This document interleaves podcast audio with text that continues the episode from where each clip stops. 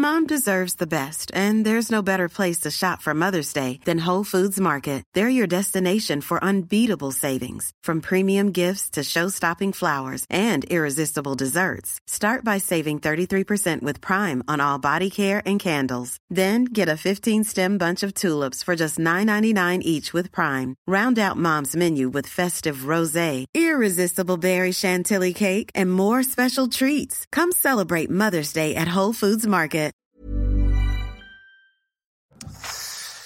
Bonjour à tous et bienvenue ce matin à l'heure des pros. Ni Emmanuel Macron ni Marine Le Pen ne parleront sans doute ce soir du Champ de Mars, cette vitrine de la France au pied de la Tour Eiffel que les touristes du monde entier découvrent chaque jour avec étonnement et désolation. Personne n'en parlera parce que c'est anecdotique sans doute et qu'il y a tant d'autres soucis en 2022 qu'un jardin public du très chic 7e arrondissement. Le Champ de Mars illustre pourtant tous les mots de la France. Insécurité, immigration, saleté, désordre, impuissance de l'État, travail clandestin, etc. Rien ne change, rien n'est fait. Et ce champ de Mars révèle cette impuissance à agir jusque dans les détails puisque l'État et la mairie de Paris se renvoient la balle pour savoir qui doit intervenir. La France en 2022 ressemble à la pelouse du Champ de Mars, un pays ouvert à tous les vents, un pays impitoyable avec les commerçants légaux, ceux qui payent impôts et taxes, mais un pays qui tolère les vendeurs à la sauvette, un pays que les touristes découvrent effarés, incrédules et que les riverains subissent au quotidien entre dégradation et résignation. Comment soigner la France quand on n'est même pas capable d'agir au pied de la tour Eiffel? Voilà une question que je pose sans illusion, tant je connais la réponse ceux qui nous dirigent ne veulent pas, ne peuvent pas ou n'osent pas agir.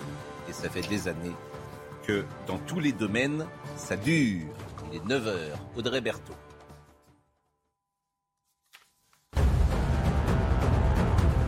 En Ukraine, un accord a été trouvé avec la Russie sur un couloir d'évacuation de civils depuis Mariupol. Le premier accord de ce type depuis samedi. Nous avons réussi à trouver un accord préliminaire avec les Russes sur un couloir humanitaire pour femmes, enfants et personnes âgées, a déclaré la vice-première ministre ukrainienne sur Telegram.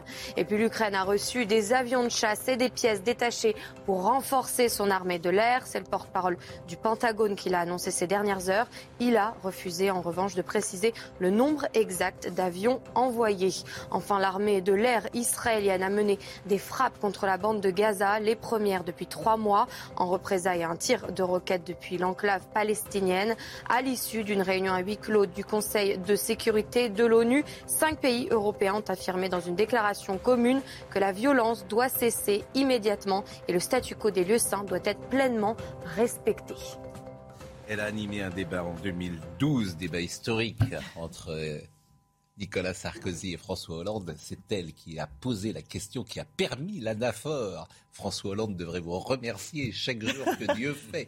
Il l'a dit dans son livre. Bon, bah oui, bonjour euh, Laurence Bonjour Ferrari. Pascal. C'est évidemment jour de débat aujourd'hui et vous nous direz euh, dans quel état euh, sont les candidats lorsqu'ils arrivent sur le plateau. Laurent Geoffrin, bonjour. Dominique Jamais, bonjour. Bonjour euh, Gérard Carreau. Bon, je ne vais pas vous ennuyer avec le Champ de Mars, même si je trouve ça tellement révélateur et tellement... euh, euh, ce qu'est la France d'aujourd'hui. On aura un débat ce soir pour parler de la France. On n'est même pas capable, on n'est même pas capable de, euh, d'agir. Il y a, sur il y a le un film qui s'appelle Le promeneur du champ de Mars. Oui, bah, oui. Réfère à des Donc, temps euh, anciens. Donc ce débat, c'est de la blague. Sert à rien. C'est ça la vérité. Rien ne sert jamais à rien dans ce pays. Rien ne sert jamais à rien. Bah, écoutez, qu'est-ce que vous voulez que je dise C'est le On peut- nihilisme. voilà, on peut faire. J'ai lu la tribune d'Emmanuel Macron, Ma France. C'est très bien. Il n'y a rien à dire dans le Figaro. C'est très bien. Gergovie. On peut parler de Valmy, etc. Très bien. Parole et parole et parole et du blabla et du blabla et du blabla. La vérité, allez au Champ de Mars. C'est à 200 mètres d'ici. C'est à 200 mètres d'ici. l'endroit, oui. Allez au Champ de Mars des et vous verrez ce qu'est la. France d'aujourd'hui. Impuissante à régler ça. Mais c'est ça la vérité. Le reste, c'est du cirque. Donc alors tout le monde ce soir va parler de la climatisation, de la table, du truc, machin, ça. Mais C'est ouais, pas important? Mais, mais- mais c'est très important. Bon, c'est très important. Je vous dis, la tribune, j'ai lu euh, Emmanuel Macron, c'est très intéressant ce qu'il dit. Je souscris à tout ce qu'il dit. Du blabla. Mais ça, mais ça ne changera absolument rien. Ma France, ma France, ma France. Ma France, c'est la France du champ de Mars. Qu'il y aille. Mais c'est intéressant. Le débat. Et encore une fois, la France du Champ de Mars, c'est pas la vraie France. Hein. Euh, ce problème-là, on le retrouve dans toutes les petites villes de France. Hein. On rajoute le trafic de stupéfiants et, euh, et on a ça, le tableau complet. Pardonnez-moi, je le dis évidemment. Alors, on va dire populiste, démagogique, etc. Un peu démagogique, oui. Mais pour oui, d'accord, ben peut-être. Alors peut-être, mais je je sais pas je sais pas ce que ces mots-là veulent dire en fait. Euh, c'est- Quand on est incapable de Démagogique, régler un problème que- aussi simple, je crois que le champ de Mars c'est 25 hectares. Quand on n'est pas capable en France de régler un problème sur 25 hectares, comment veux-tu le régler dans toute la France? Expliquez-moi comment c'est Vous parlez d'un possible. dossier que je connais pas bien. Donc, euh, Ah bah oui, bah oui, oui. Vous avez l'air d'être un spécialiste du champ de Vous voulez le voir le sujet Tiens? Juste ce sujet parce qu'il me met en colère et après je vous jure on parle du débat. Le champ de Mars.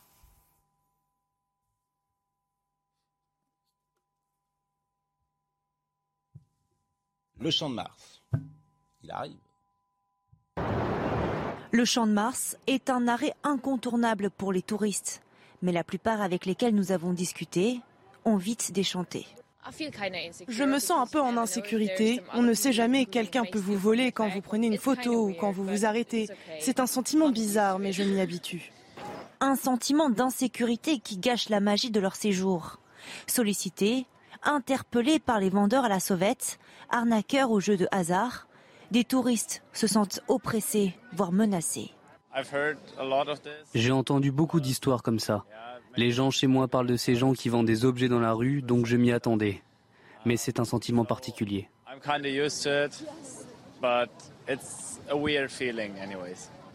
Tu te sens en insécurité? Un peu, oui. L'insécurité se ressent surtout lorsque la nuit tombe. Ce que je trouve anormal, c'est de les voir vendre de l'alcool en fait, euh, euh, voilà, sur le bord de la route. J'imagine qu'ils contrôlent pas si ce sont des mineurs ou, ou même tout simplement, voilà, la consommation d'alcool le soir en pleine rue. Les policiers du 7e arrondissement déplorent une délinquance liée à l'attrait de la Tour Eiffel, qui nuit beaucoup plus aux touristes victimes de vols ou d'escroqueries qu'aux riverains. Emmanuel Macron l'a invité 50 fois sur ce plateau. Je comprends qu'il ne vienne pas. Je comprends qu'il préfère aller ailleurs. Puisque nous, on lui parlerait de ça. Et comme il ne peut rien faire, il serait ennuyé. Donc il me parlerait d'autre chose. Mais quand je lui dirais ça, on fait comment? Ah, Il dirait, mais euh, on va faire, on va faire, peut-être, etc. Bon. Mais comme rien ne change, bah, il va ailleurs. Il va ailleurs où ces questions, bah, il- voilà, et ces questions manifestement ne sont pas, ne sont pas posées. Le grand débat. Le grand débat. Il est l'heure, à la bonne heure. Bon, le grand débat, euh, le grand débat. euh, D'abord, quel souvenir vous avez, euh, vous, quand vous repensez à 2012 et à cet échange, notamment entre Nicolas Sarkozy et, Emmanuel Macron, cet anaphore Écoutez, je pense qu'on peut se dire que voilà, ce n'est pas le Graal journalistique, ce n'est pas une interview, on ne peut pas relancer les candidats. Il n'empêche, euh, on a le ticket ou on l'a pas. Euh, avoir participé une fois dans sa carrière à ce type de débat, bah voilà, c'est quand même une, fierté d'avoir vu l'histoire de la cinquième s'écrire sur nos yeux. Voilà, ce n'est qu'une toute petite partie de l'histoire de la cinquième, mais c'était quelque chose d'assez incroyable de voir ces deux candidats. Pour eux, c'est euh, le débat euh, le plus important, évidemment. Euh, Nicolas Sarkozy en avait déjà fait un contre Ségolène Royal en 2007, mais celui-là, évidemment, il sonnait le crépuscule pour Nicolas Sarkozy et le début de quelque chose pour François Hollande. Est-ce que ça peut changer quelque chose ce soir? Est-ce que vous attendez quelque chose ce soir, par exemple, de ce débat? Est-ce que dans la Ve République, on dit que 74 a peut-être euh, changé les choses? Parce que c'était 50-50, 74. En tout cas, pour ce soir, moi, je n'attends rien. Je pense. Êtes pas déçu. Non, je vais vous dire, je n'attends rien parce que. Alors là, faut pas non plus raconter d'histoire, puisque vous parliez d'histoire tout à l'heure, de belles histoires ou de, me- de moches histoires.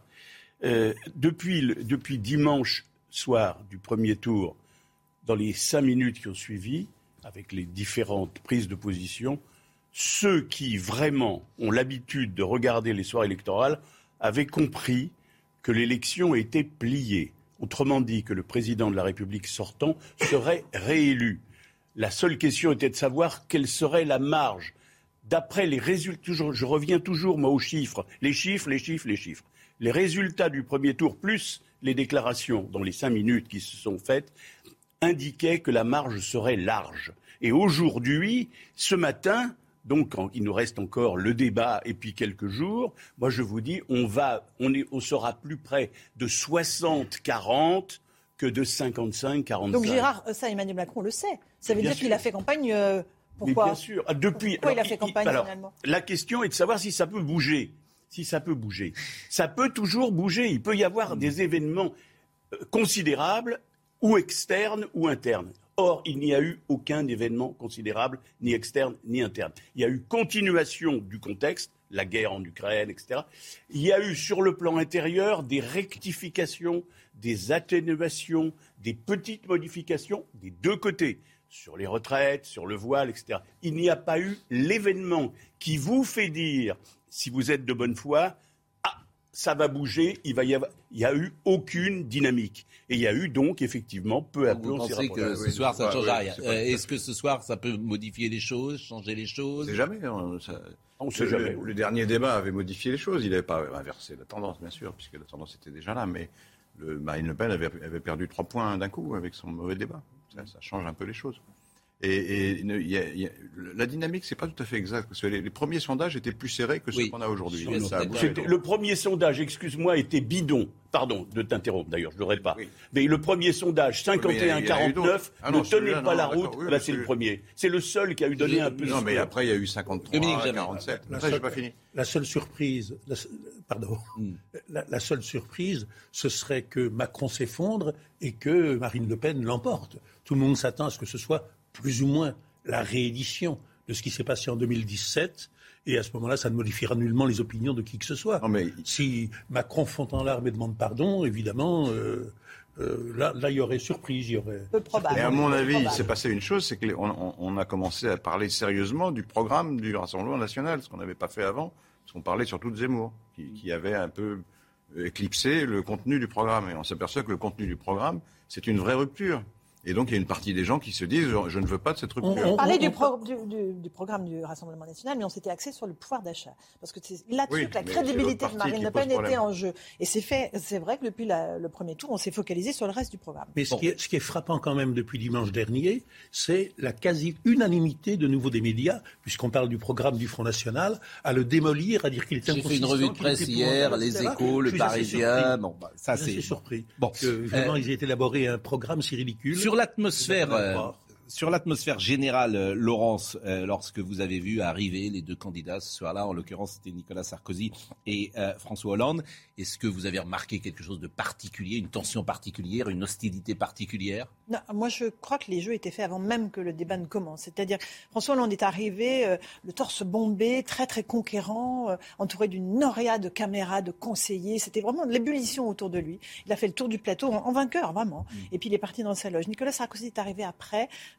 beaucoup plus fatigué par cinq ans d'exercice du pouvoir, euh, trouvant qu'il faisait un peu froid sur le plateau, il s'est très vite éclipsé en loge. On savait déjà qu'il y avait une dynamique d'un côté et de l'autre euh, quelque chose qui pesait très lourd sur les épaules de Nicolas Sarkozy. Et avant le générique, au moment où ils se sont installés, vous savez qu'il y a des négociations sans fin entre les deux, euh, les deux équipes sur la température du plateau, la distance entre chaque candidat, les plans de coupe, etc. il faisait tellement froid, nous on grelottait avec David Pujadas, on avait des radiateurs. Grelottait Ah oui, 19 degrés, 3 heures sans bouger, je vous assure qu'il faisait froid. Et donc Nicolas Sarkozy s'assied, frissonne et dit il fait froid. Et là, François Hollande le regarde et lui dit voulez-vous qu'on change de place? Et tout était dit, avant même que le générique commence. Et c'est ce qui s'est passé quelques heures après. la psychologie. Euh, on a beau être président de la République, on peut être euh, atteint euh, manifestement, on peut être fébrile, pourquoi pas? Cette psychologie, cette part de psychologie ce soir, vous l'imaginez comment Est-ce que est-ce que euh, l'avantage d'Emmanuel Macron, euh, Macron du premier tour, quoi, du premier tour, du premier débat, est décisif, euh, à votre avis? Est-ce que J'ai lu ces jours-ci une remarque qui m'a paru intéressante. Les fonctions d'Emmanuel Macron, la façon dont il préside, son entourage, font, c'est ce que disait l'auteur de l'article dont, je parle, font que ça fait quand même cinq ans qu'il n'est plus habitué à être contredit qu'il est plutôt habitué à ce que dès qu'il ouvre la bouche, les gens disent Oh, il est formidable, il est bien, etc. Mm. Euh, il impose plutôt son, euh, son discours et ses propositions. Les Français le rappellent régulièrement. Les Français le, voilà, il y a régulièrement. Il y a l'exception des petits débats qu'il a tête à tête, enfin de très près, à portée de baffe avec chaque Français, puis à l'exception du grand débat. Et il n'empêche que, il n'empêche qu'il y avait quelque chose de vrai dans cette remarque. Ça fait maintenant cinq ans qu'il n'est plus habitué à un débat d'égal à égal. Hein, c'est votre tour de parler, c'est pas votre tour. Euh, euh, il a été un peu avec les journalistes. Il est allé quand même sur certains plateaux, même si euh, il n'est peut-être pas allé sur les plateaux où il aurait été le plus en difficulté, mais il est quand même allé euh, se confronter. J'essaie d'inventer du suspense. Hein. Je voudrais bien, je voudrais bien que ce soit pas réglé dès ce matin. On va écouter Léa Salamé. Euh, alors, je sais pas si, y a, vous, si vous avez des conseils. Vous avez bien dormi, par exemple la Ah oui, très très bien. Non, c'est pas, c'est pas un enjeu pour les journalistes. C'est pas nous qui faisons l'émission. Je suis d'accord avec vous, mais c'est un marqueur quand même. Euh, c'est un marqueur quand même d'une carrière professionnelle, bien évidemment. Euh, c'est-à-dire qu'après, Alain Duhamel, je ce matin sur une autre chaîne, c'est lui qui a animé la première fois en 74. Tous ceux qui ont animé ces débats, ce sera le huitième ce soir. C'est la deuxième fois qu'il y a une revanche.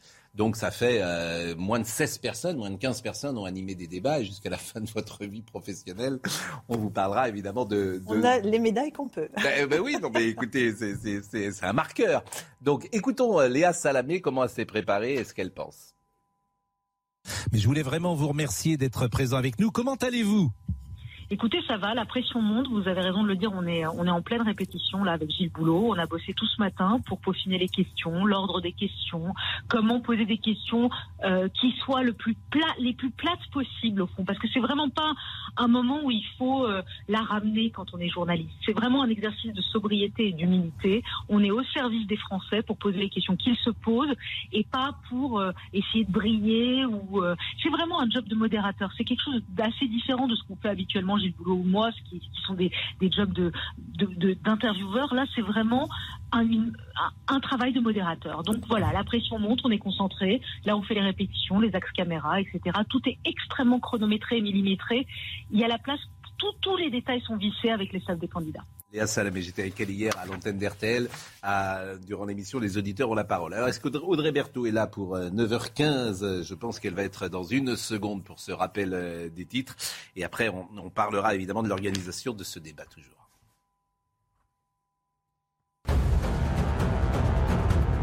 Blocage, barrage, filtrant, slogan anti-RN ou favorable à la justice climatique. Des lycéens parisiens ont perturbé la reprise des cours hier pour afficher leurs craintes avant le second tour de la présidentielle entre Emmanuel Macron et Marine Le Pen. Et puis, c'est une affaire qui secoue la faculté de droit de Lyon 3. La direction de l'établissement a annulé le bal de fin d'année prévu le 14 mai prochain. Et pour cause, l'association organisatrice de l'événement est accusée de discrimination après avoir blacklisté certains étudiants. Ils auraient reçu des cartons de non-invitation mercredi dernier. Enfin, du football en Ligue 1, le Paris Saint-Germain sera-t-il sacré champion de France dès ce soir? Les Parisiens peuvent obtenir leur dixième couronne historique s'ils font mieux à Angers que l'Olympique de Marseille contre Nantes. Une occasion de faire oublier leurs échecs de la saison. On va écouter Léa Salamé, l'organisation du débat. On va écouter Gilles Boulot et, et Léa de nouveau, cette fois sur l'organisation telle qu'elle est mise en place. Il n'y a pas une grande table au milieu où vous avez les deux débatteurs et les deux journalistes. Pour la première fois, on a un peu fait exploser tout ça. C'est vraiment un parti pris euh, assumé des deux chaînes et qui ont donc mis deux pupitres l'un face à l'autre où les débatteurs sont vraiment presque, alors on dira à hauteur de baffe ou en tout cas à hauteur de postillon. Et nous, on est beaucoup plus éloignés que l'étaient les autres journalistes. Le but, c'est de faire en sorte que les électeurs, les téléspectateurs puissent se concentrer sur la parole, les gestes, les visages des deux débatteurs.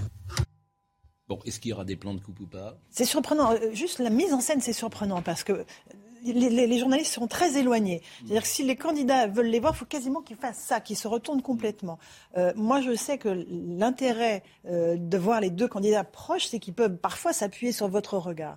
Moi, je trouve que c'est un, parti pris bon, euh, qui s'avérera peut-être payant, mais c'est surprenant parce que du coup, ben, on met encore plus les journalistes derrière, quasiment dans le. Il y aura moins de plans de coupe que la dernière fois. C'est Marine Le Pen qui en souhaite moins parce qu'il y avait eu des, points, des plans de coupe dévastateurs où on voyait Marine Le Pen plonger dans, dans ses fiches. Mais par exemple, vous, lorsque vous avez animé euh, le débat euh, les plans de coupe n'existaient pas. Il y en avait quelques-uns, mais très peu. Et c'est vrai que pendant les anaphores de François Hollande, qui ont duré trois minutes, trois minutes on se tournait euh, avec David Pujadas vers Nicolas Sarkozy pour voir s'il allait l'interrompre. Il n'y a, eu, il a pas eu de plan de coupe sur Nicolas Sarkozy. Mm. Et en fait, euh, il, encaissait les coups. Mm. Et ça, si on l'avait vu à l'écran, eh ben, c'est vrai que ça aurait apporté quelque chose. Ça, reste un mystère. Pourquoi Nicolas Sarkozy n'a-t-il pas Parce qu'il a sans doute pas considéré que ce que disait euh, François Hollande était à ce point décisif dans ce débat. non, il voulait pas être agressif.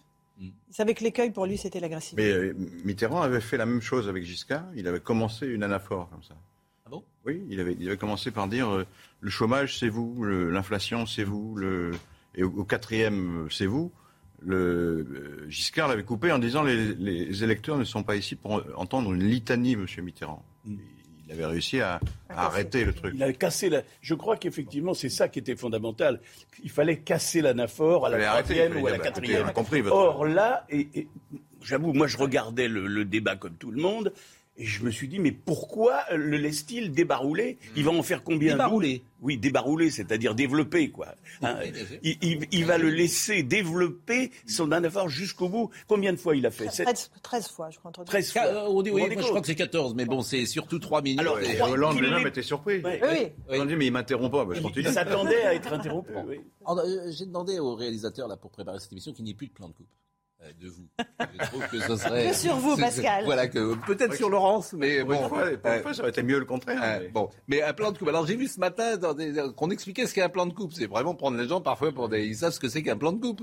Effectivement. Pas forcément. Oh, ah oui non. On sait que les gens qui nous écoutent savent pas. Alors tiens, alors pour réalisateur, on va faire un plan de coupe sur euh, Gérard Carrérou qui est en train d'écouter qui est à la réalisation. Ah bah oui, là, c'est Gérard Carrero. Gérard Carrero, écoute, c'est un plan de coupe. Bon. Euh, les deux candidats ont pris la parole. Alors, Marine Le Pen, j'aurais voulu vous la faire écouter, mais temps de parole, j'ai pas le droit, puisque ah, on est en retard. On est en retard sur Emmanuel Macron, donc il faut parler d'Emmanuel Macron euh, pour euh, l'égalité du temps de parole. Vous êtes soumis évidemment aux mêmes règles qui sont quand même vraisemblables. Ça aussi, c'est un thème pendant cinq ans tu as envie de dire euh, à ceux qui nous dirigent, mais qu'est-ce que vous avez fait pendant cinq ans? Vous ne pouvez pas régler ce problème-là. On est en campagne électorale avec un temps de parole à égalité, tout ça est grotesque, ridicule, ennuyeux. Et, mais Emmanuel Macron a pris la parole, et il a pris la parole, vous l'avez peut-être lu, dans Ma France. Il n'a pas dit Ma République, il dit Ma France. Dans le Figaro. Dans le Figaro. Dans mon Figaro, il a pris... Euh, il dit dans Ma France. C'est son côté Jean Ferrat. Oui, non mais Ma France. Mais le papier, c'est ce que je disais tout à l'heure, il n'y a rien à redire. Il n'y a rien à redire. Il enfile les oh, perles sur ce qu'est la France. Voilà, c'est l'histoire, c'est voilà, nous sommes ceci. Bah, il y a eu des débats sur l'histoire, c'est pas du tout, c'est pas que du barat. Oui, quoi, là, avec la manière dont il parle, il y aura pas de débat sur ce qu'il écrit parce que tout le monde sera d'accord. Il y en a pour tout le monde. Oui. Il y en a pour tout le monde. Nous, Français, savons combien la liberté est fragile. Bon, tu parles. Quand elle est menacée de l'extérieur par le retour de la guerre, de l'intérieur par la tentation illibérale de l'extrême droite. J'ai retenu euh, cette phrase-là. Et, et, ah bah, vous voyez que c'est pas entièrement de l'eau tiède. Non, c'est pas ça. ce que vous dites, c'est du Non, mais ces trois lignes, il y a juste un. Ça veut dire quelque chose. Non, mais il y, a, une page complète où il enfile les perles. C'est-à-dire que. Euh, je prends n'importe quel texte et je fais la même chose. Hein. Je, vous lis des extraits, je dis oui, il enfile des perles. C'est quand même un point important. J'entendais hier avec intérêt euh, Michel Onfray discuter ce point, justement, que de savoir et que de décider dans l'esprit des gens si on a bien affaire à l'extrême droite ou à une droite nationale, populiste, mais euh, intégrée dans le champ politique. C'est, c'est pas un sujet. On en a parlé tous les jours depuis dix jours. Oui, c'est oui et, et, ben, et, ben, et ben, je vais vous dire vous que. Pensez quoi bah, bah, je vous réponds. Que, attendez, je vous réponds que dans le débat justement, c'est à Marine Le Pen de démontrer qu'elle n'est pas l'extrême droite que l'on dit, et à, à Macron de faire l'inverse. Naturellement.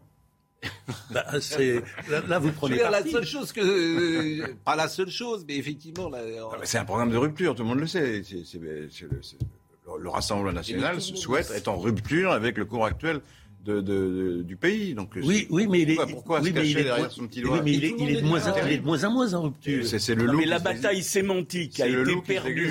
L'extrême droite maintenant, et, et, on a des gosses. Moi, j'ai vu des gosses de 12 ans interrogés dans diverses, Exactement. qui, qui disent ah non, on va faire barrage à l'extrême droite. Ils, ils savent pas très bien quelle était l'histoire. De, du fascisme ou l'histoire. Mais, mais ils savent déjà. Non, on leur a, tellement dit, on leur a tellement dit que quelqu'un qui était à droite était forcément à l'extrême droite que voilà, bon. Donc la bataille a été perdue. On a eu 50 fois cette discussion. Donc, euh, oui, ben oui. Mais... Euh... qu'elle n'est pas si facile à régler.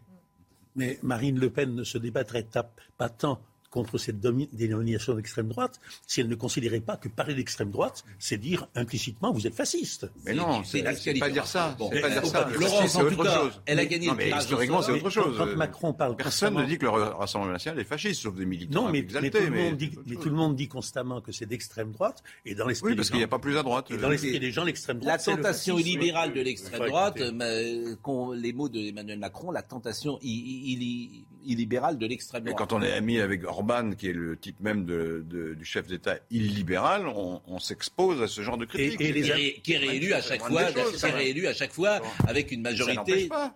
Oui, mais vous avez décidé, vous, qu'il était euh, illibéral. Mais bon, manifestement... Le Oui, parce qu'il intervient pour euh, fausser la justice, pour contrôler la presse. C'est illibéral. manifestement, manifestement, le peuple de Hongrie ne pense pas comme vous. Le, si le peuple vote pour un dictateur, on passe en dictature, on n'est plus en démocratie. Je vous l'ai déjà dit ça, j'ai du mal à vous expliquer. Il faut que vous preniez des cours de sciences politiques de temps en temps. Plus de plan de coupe sur euh, Laurent Jospin, mais plus non plus la parole. On va, on va vous censurer. Ah oui, bah, comme d'habitude. Hein voilà. Bon. Non, mais euh, d'habitude, d'habitude, on passe la pub quand je, quand je parle. Arrêtez. vous- Calimero. Bon, euh, Laurence, euh, bon, euh, donc euh, ce soir, effectivement, vous serez comme euh, tout à chacun dans son poste. Marine Le Pen a gagné les tirages au sort. C'est très important pour elle de commencer. Elle va prendre la parole en premier. Et elle va prendre la parole sur le sujet qu'elle souhaite. Donc elle va imposer quand même son rythme. Et cette première intervention, on sait bien que ça est décisif pour le coup. Oui, la dernière aussi, hein, la conclusion aussi. Mais c'est Ouais. vrai que le maximum de l'audience est au début, donc c'est vrai qu'on se dit que dans, dans la première demi-heure, voire la première heure, tout se joue. Après, voilà, on sait qu'elle a à cœur d'asseoir sa crédibilité, de montrer évidemment qu'elle a appris depuis 2017. Donc, je, pense que ça va être un débat très technique. Je vous rejoins là-dessus, où ils seront programme contre programme. Personne n'a intérêt à prendre de risques, ni Emmanuel Macron qui est donné favori, ni Marine Le Pen qui elle veut montrer qu'elle est crédible. J'ai peur que, sauf voilà, euh, envolée lyrique, euh, sauf euh, Mais les événements voilà, viennent dans les échanges. événements, euh, euh, dans les trucs préparés. Ah ben, la- l'anaphore, c'était sans doute pas préparé. C'était préparé, mais pas sous. Ah si, c'était préparé. J'en ai parlé avec Laurent, Ouais. Euh, mais pas sous la formule moi président. Il avait utilisé cet anaphore euh, 22 fois pendant la campagne.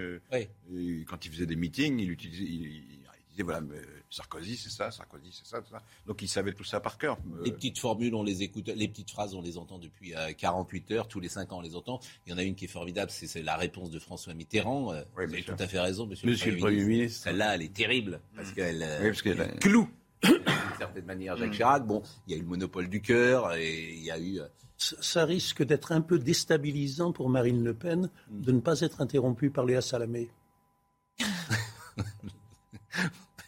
parce que vous, vous- C'est inhabituel. C'est insolite. c'est c'est une consoeur remarquable, euh, Mais je- Léa Salamé. Je Donc, et, le contraire. voilà. Mais habituellement, quand il y a des Ouais, elle elle- elle interrompt tout le monde, un peu interventionniste. Et on a tellement fait le même reproche, et puis on doit le faire de temps en Non, temps non, à Laurence. c'est c'est pas un reproche. Bon. C'était une boutade. C'était Jacqueline Baudrier quand même en 74, c'était très moderne. Hein Il y avait déjà la parité, Pascal, vous Voilà. imaginez Exactement. Il y a eu. Michel Cotta aussi. Michel Cotta qui a animé des fois de Chabot. débat. Arlette Arlette Chabot. Il y a- les femmes ont toujours été assez bien, représentées dans ce, débat, dans ces débats. hein. Imaginez quand il y aura deux femmes pour animer ce débat. Est-ce que, Et, bien, il y en a deux sur CNews avec euh, Sonia. euh, est-ce que Absolument. l'un ou l'une des journalistes sont choisis par les candidats C'est-à-dire que l'un dit je veux celle-là et l'autre dit bah, on moi, peut, euh, manifestement, Ils en il y a ont ré- plus ils en oui. de De récusation comme euh, un peu euh, les jurés.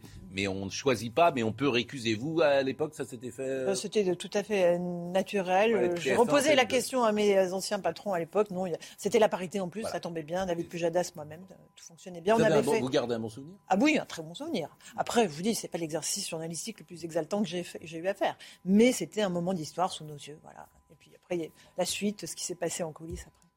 Bon, bah écoutez, merci. Euh, ce soir, nous vous retrouverons à l'antenne Dès, dès 17h dès sur 17h CNews sur- et sur Europe 1. et sur Europe 1, Bien 18h. évidemment, 17h, 20h.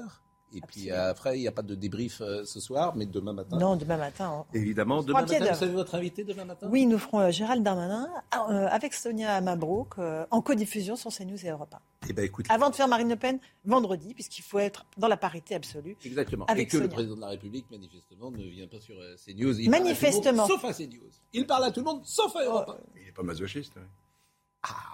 Je trouvais que parler à, à Sonia Mabrouk et à Laurence Ferrari, c'est être masochiste. Non, mais c'est c'est intéressant comme euh, définition. Mais il parle à tout le monde, Vous sauf à la Europe chaîne, 1. vous parliez de Il parle à tout le monde, sauf à CNews. Mais il parle à tout le monde, président de la République. Choisirait-il ses médias? Choisirait-il ses journalistes? Eh oui. Et on ne sait pas. Bon, merci, Merci, euh, Laurence. Pascal. La pause, à tout de suite. Laurent Geoffrin a rencontré le président de la République et, Et il va que nous dire euh, quelque chose dans une seconde de ce qu'il lui a dit. Mais tout d'abord, il est 9h30, le Audrey Berthaud. Rien lui dire. Une audience dans la procédure d'extradition de Julian Assange se tiendra aujourd'hui à Londres.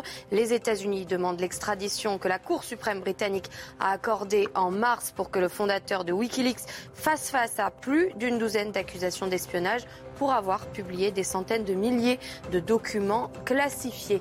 Et puis dans le scandale du Partygate, le Premier ministre britannique Boris Johnson s'est excusé sans réserve devant le Parlement hier après s'être vu infliger une amende pour avoir enfreint les restrictions anti-Covid sans convaincre l'opposition qui, une fois encore, a demandé sa démission.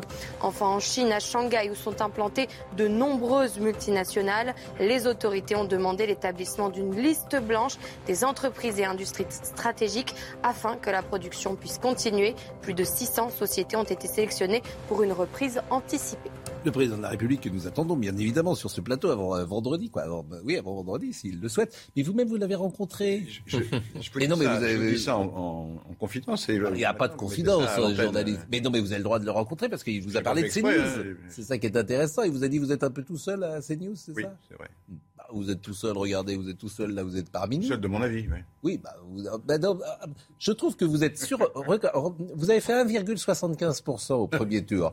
Vous représentez 25% du plateau. je trouve que vous. La représentation est plus large. Vous êtes, vous êtes bien au-delà de la représentation. vous, étiez avec, euh, vous étiez avec Anne Hidalgo. Permettez-moi de vous répondre. Je ne défends pas seulement les idées des socialistes, je défends les idées plus largement à gauche. Et là, ça fait un tiers du pays. Donc je représente un tiers du pays, alors que je suis tout seul, alors que je suis tout seul dans cette antenne. que Jamais, je suis un dangereux gauchiste. Lui aussi. Christophe Bourseiller, Dominique Jamais, Gérard Carrérou, bon. Non, non, mais ils sont très civils, c'est pas la question. Bon, euh, on va revenir, on va revenir juste évidemment sur le débat et sur la politique, mais comme de Christophe Bourseiller est là et qu'il est un connaisseur de ce qui se passe parfois sur le terrain, oui. Euh, moi, il y a trois choses je mets un parallèle entre les trois choses. Je parlais tout à l'heure du champ de Mars. Mais Extinction Rébellion oui. est resté pendant cinq jours dans Paris. Cinq jours dans Paris. Je veux dire, dans un cafarnaum. C'était très sympathique. Invraisemblable. On n'est pas intervenu. Personne n'intervient pour les déloger. Chaque fois qu'il y a une manifestation. Mais c'est pas, c'est cinq jours. J'y étais, j'y étais, j'y suis allé, je suis allé voir. C'était très sympathique. C'était la moyenne d'âge d'Extinction Rébellion, c'est 18-22 ans il ou elle, parce qu'il y a beaucoup de filles, veulent sauver la planète. Et en plus, c'était d'autant plus sympathique samedi, je suis allé samedi dernier, qu'il y avait un vide-grenier. Donc vous aviez, alors vous savez, Extinction Rébellion, il y a des spectacles, il y a des clowns, ils font des trucs comme ça, des acrobates, et puis autour, le vide-grenier du quartier. Donc il y avait un côté assez festif. Mais personne n'intervient. Pourquoi? Bon, Enfin, c'était pas méchant, méchant. Ils veulent sauver la planète. Euh, mais c'est le camp du bien. C'est illégal. Du bien, simplement. Le camp du bien, qu'est-ce que ça veut dire Le camp du bien, ça veut dire le camp du bien, exactement. Le camp du mieux par rapport à vous, Moi, ce que je souligne sur ce que je souligne en permanence dans ces émissions, c'est que l'État est fort avec les faibles. L'État obligé d'envoyer la police à chaque fois qu'il y a une manifestation. Enfin, c'est pas une manifestation, c'est cinq jours d'occupation de la voie publique. Oui, d'accord, c'est embêtant. Euh, c'est, oui, mais c'est plus un drame euh, terrible. C'est, embêtant pour les automobilistes.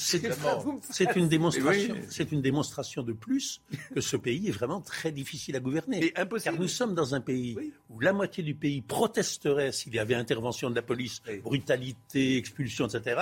Et vous êtes dans un pays où la moitié du, de la population souhaiterait au contraire que ce genre de spectacle et de manifestation soit interdit, soit impossible.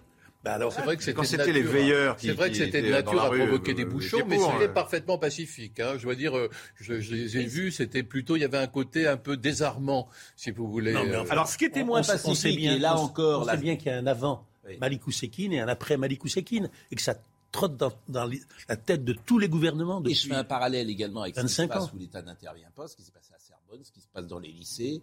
La Sorbonne est saccagée, absolument incroyable, les témoignages qu'on a reçus. Ben voilà, tout ça se passe effectivement sans intervention, parce que tu as tellement la trouille pour la raison que vient de dire Dominique Jamais, que l'État est capable effectivement d'interdire ce qu'il a fait les gens de boire euh, un café debout. Alors ça, il est très fort.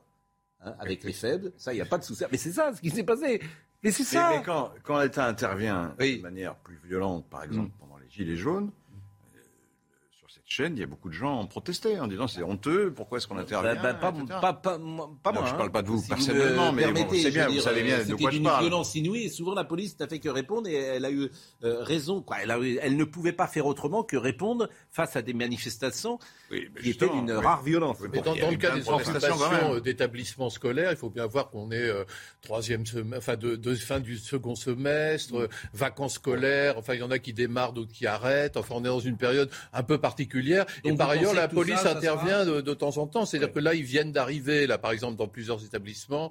Euh, à Louis-le-Grand, là, j'ai vu qu'il y avait une occupation à Louis-le-Grand. Bon, bah, mm. à Paris, bah, ça va bouger, si vous voulez. Vous pensez qu'il y a... quand même assez minoritaire. C'est pas des phénomènes de masse. C'est pas mai 68, si vous voulez. où la Sorbonne avait été beaucoup plus saccagée qu'elle ne l'a été en 2020. Et vous pensez que tout ça, c'est des épiphénomènes Vous pensez euh, Oui, c'est des épiphénomènes. C'est des épiphénomènes liés à l'entre-deux tours et à la, à la, volonté de certaines organisations d'extrême gauche d'entretenir la, la. De quoi, pardon Des monomes, on disait, c'est des monomes. Bah oui, mais les savez, c'est une façon gentillette de dire les choses. Mais vous savez, Gérard, j'ai fait, fait, toutes les manifs étudiantes et lycéennes, personnellement, entre 15 et 20 ans, et, euh, et je savais même pas pourquoi je manifestais, mais c'était très sympa. C'était le printemps, on était avec les filles, c'était, vous voyez, ça, ça compte ce aussi. On appelait les monomes à l'époque. Enfin, vous dites que c'était pacifique. Moi, j'ai plein d'images qui sont en train d'arriver. Ah non, Extinction Rébellion, c'est pacifique. Rébellion. Bon, voilà, c'était saccage Paris. Euh, il y avait des saccages partout. Bah, écoutez, moi j'ai des images qu'on est en train de m'envoyer en même temps que nous sommes en train de parler. Bon, bref, de toute façon, l'État n'intervient pas, et généralement, et surtout à trois jours d'une présidentielle. Il y, avait, il y avait des acrobates qui faisaient des spectacles. écoutez, euh, écoutez c'est mieux. Quoi. On va être avec Gilbert Collard dans une seconde parce qu'on va parler de reconquête. Et alors, euh, Gilbert Collard. Euh, ce mouvement, cette union de droite que demanderait Éric Zemmour. Bonjour Gilbert Collard. Ah, Gilbert Collard, on vous entend. On voit, mais on ne l'entend pas. On vous voit, mais malheureusement, le son. Ah, vous m'entendez là? Ah, ben là, je vous entends si vous mettez le son, bien évidemment. Voilà, oui, évidemment, oui. Comment ça va, Gilbert Collard? Est-ce que vous arrêtez la politique après ce qui s'est passé? Est-ce que vous en avez marre? Est-ce que vous avez envie de prendre du recul? Est-ce que vous avez au contraire envie de partir dans la nouvelle aventure de reconquête? Bah, J'ai un peu envie de tout ça en même temps, hein, euh, sans, sans, sans, savoir encore euh, maintenant. Euh, métaphysiquement que choisir. Hein. Il y a, une, aventure politique qui s'annonce, hein, qui est chaotique, c'est le moins qu'on puisse dire. Hein. On ne sait pas de quoi euh, demain sera fait.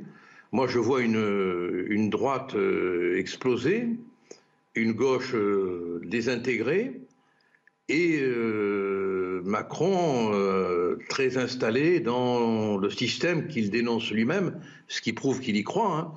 Et euh, Marine Le Pen qui... Euh,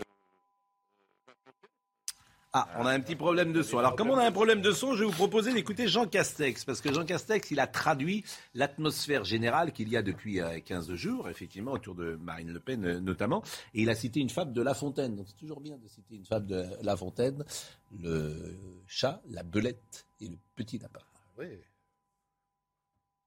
J'aime beaucoup, je ne sais pas vous, même ça, mais les, fables de La Fontaine. Vous connaissez les fables de La Fontaine Il y en a une, je vous le dis, je la vois apparaître avec ses chats, vous voyez, pour se rendre aimable et, sympathique. Et ça me rappelle une fable, je ne sais pas, les merveilleuses, elles sont toujours d'actualité, ces fables, qui s'appellent Le chat, la belette et le petit lapin. Là, il y a un chat qui s'appelle Ramina Grobis, un chat, dit La Fontaine, faisant la chatte-mythe. Ce chat, hein, il est tout doux, tout gentil. Et quand ce pauvre petit lapin et cette pauvre belette arrivent jusqu'à lui, il les, il les croque, il les mange. Bon, eh ben, c'est ça. Derrière Marine, il y a toujours euh, un Le Pen. Il faut quand même le rappeler. Bon, est-ce que euh, vous souscrivez à ce que dit euh, Jean Castex, euh, Gilbert Collard? C'est quoi? Oui. il, est le petit lapin, lui, Castex? Ah, je ne sais pas. D'abord, il détourne un peu là, parce que j'ai relu, il détourne la morale, parce que c'est pas du tout ça, le chat, la belette et le petit lapin. C'est en fait une autre morale, mais bon, peu importe. En revanche, sur ce climat depuis 15 jours, est-ce que ça vous a surpris? Est-ce que vous le comprenez? Est-ce que vous adhérez?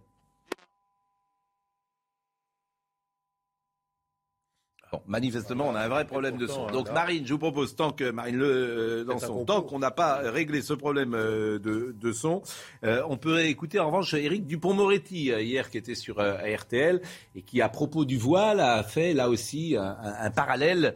Il est allé plus loin sur comment dire la sensibilité ou l'atmosphère générale autour du programme de Marine Le Pen. Regardez comment Madame Le Pen, depuis le premier tour, se démasque. Le pouvoir d'achat, c'était au fond l'arbre qui cachait la sombre forêt. Qu'est-ce qu'il y a dans la sombre forêt? L'histoire du voile. Mais comment euh, on ne peut plus, euh, dans ce pays, s'habiller comme on le veut, en faisant naturellement une différence entre le choix euh, politique de l'islamiste et la Je vous femme. rappelle que vous avez fait un texte sur le séparatisme religieux. Mais euh, relisez Je vous rappelle qu'Emmanuel Macron a dit qu'il y avait une pression d'une religion sur notre société. Alors je vous rappelle, souvenir pour souvenir, que dans son discours des Mureaux, il distingue déjà ceux qui portent le voile, les femmes qui portent le voile parce qu'elles sont contraintes et parce qu'elles adhèrent à l'islamisme, et puis celles qui portent le voile parce qu'elles souhaitent le faire et que c'est un choix.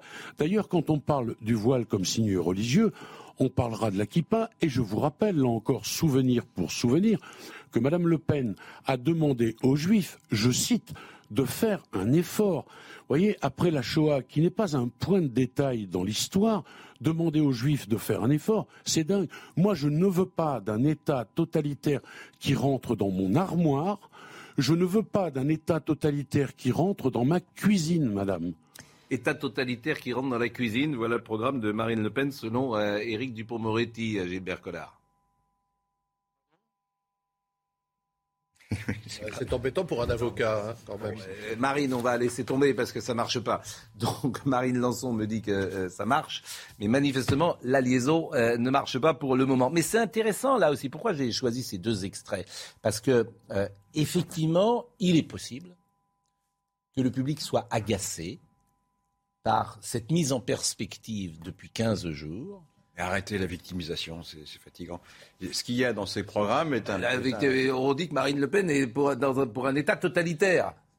Donc je, me permets simplement de dire qu'il est possible que euh, le public soit. a dit sur Macron ou sur d'autres, on en trouverait autant. Les campagnes électorales, c'est parfois un peu outrancier, c'est vrai. Ça. Mm mais c'est de la bonne politique, c'est normal. En même temps, on est dans des arguments, arguments contre arguments. Moi, je pense que euh, lutter contre Marine Le Pen, moi, je suis opposé à Marine Le Pen depuis toujours, enfin au Front National euh, historiquement. Mais je, je, je, trouve que lutter contre le, le, Rassemblement National aujourd'hui en disant c'est des fachos, c'est l'extrême droite, c'est utiliser un logiciel du XXe siècle alors qu'on est au XXIe siècle. Il faut la contrer pour ce qu'elle est, c'est-à-dire une souverainiste, une, une nationale populiste, avec les arguments d'aujourd'hui. Mais dire c'est une facho, elle est d'extrême droite, ça ne rassure que euh, la gauche euh, qui euh, peut se, réunir autour de ce slogan. Mais ça me paraît assez contre-productif face à Marine Le Pen. Donc je pense qu'il vaut mieux répondre sur le fond, si on peut. il est 9h45, Audrey Berthaud.